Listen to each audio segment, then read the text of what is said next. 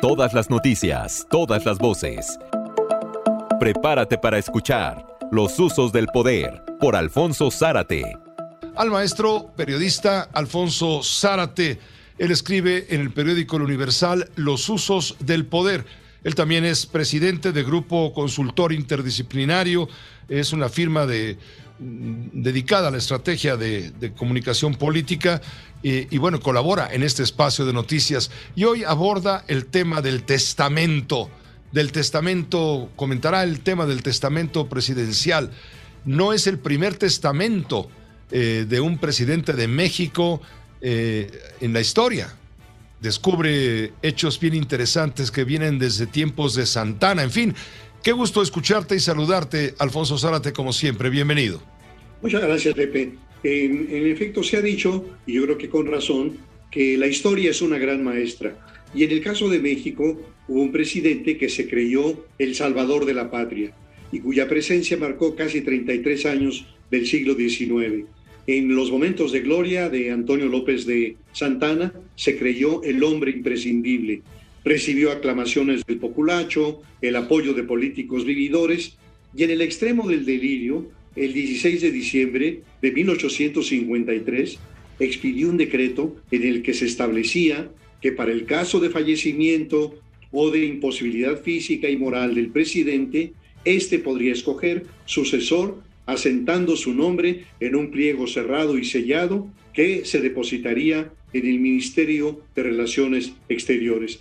Es decir, Pepe, que el tapadismo nació precisamente con Antonio López de Santana y que en este eh, delirio del poder llegó a imaginar que en caso de su muerte, él mismo definiría quién debería de ser su sucesor. Así que eh, esos son los días del primer tapado. Y el escritor eh, Fernando Benítez nos dice que cuando Santana regresa a México después de la muerte de Benito Juárez, y todavía creyéndose el hombre irreemplazable, su mujer le pagaba varios pobres diablos con el único objeto de que se sentaran en la antesala de su casa y que al salir Santana le hicieran una reverencia o le aplaudieran. Así que Santana murió creyendo que el pueblo de México lo adoraba.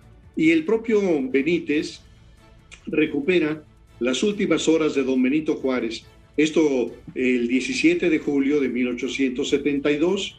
Eh, dice Benítez que pasadas las 10 de la noche, Juárez, que tenía entonces 66 años, se despidió y se fue a su habitación donde comenzó a leer un libro sobre el emperador Trajano y el largo gobierno de Trajano.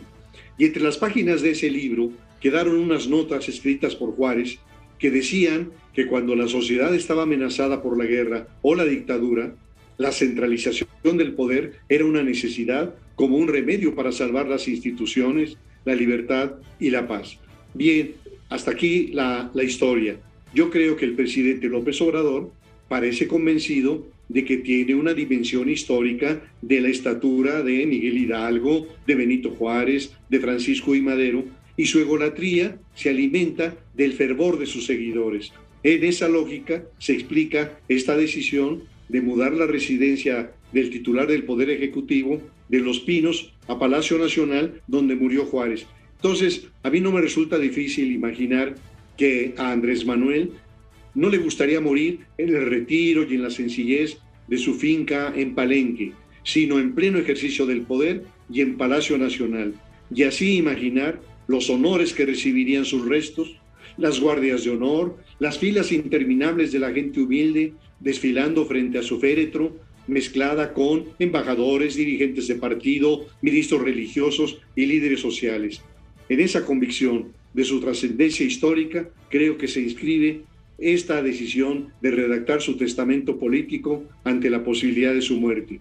¿Cómo quedaría el país? Se pregunta el presidente y él mismo responde que tiene la obligación de garantizar la gobernabilidad. Para eso tiene un testamento.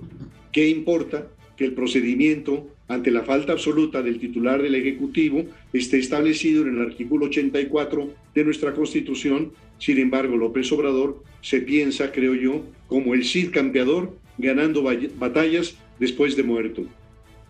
Pues sí, y tiene temor seguramente, cuando menos eso es lo que manifiesta lo dicho el sábado, luego del cateterismo cardíaco al que fue sometido por los militares. El presidente tal vez manifiesta que tiene, tiene temor, sobre todo, a que, a que toda su obra, a través del Movimiento de Regeneración Nacional, pues no, no se concrete en el momento en que él llegue a faltar, que se descarrile. Sí, es, es eh, la preocupación del presidente que la ha expresado en diferentes momentos. Eh, yo creo que se equivoca cuando dice que ya están sentados los cimientos de la 4T. Yo me preguntaría qué es la 4T más allá de los apoyos de las pensiones a los grupos eh, vulnerables. Creo que no hay en realidad un, gran proyecto de, de, recambio y sobre todo no hacia adelante, sino, sino hacia atrás. Y la otra cosa que parece ignorar el presidente es que nuestra constitución lleva más de 900 reformas, lo cual quiere decir que nada garantiza que lo que está en la constitución no pueda reformarse. Sin embargo, bueno, la idea del jefe del Ejecutivo es que quien sea que continúe en el poder, sobre todo si se mantiene un eh, gobernante de Morena, pueda ir avanzando y levantando sobre los cimientos de la cuarta transformación eh, este proyecto eh, que es el, el, proyecto que ha propuesto a la nación mexicana desde sus días de candidato. Gracias, gracias Alfonso, como siempre, un saludo muy cordial. Todas las noticias, todas las voces. Los usos del poder, por Alfonso Zárate.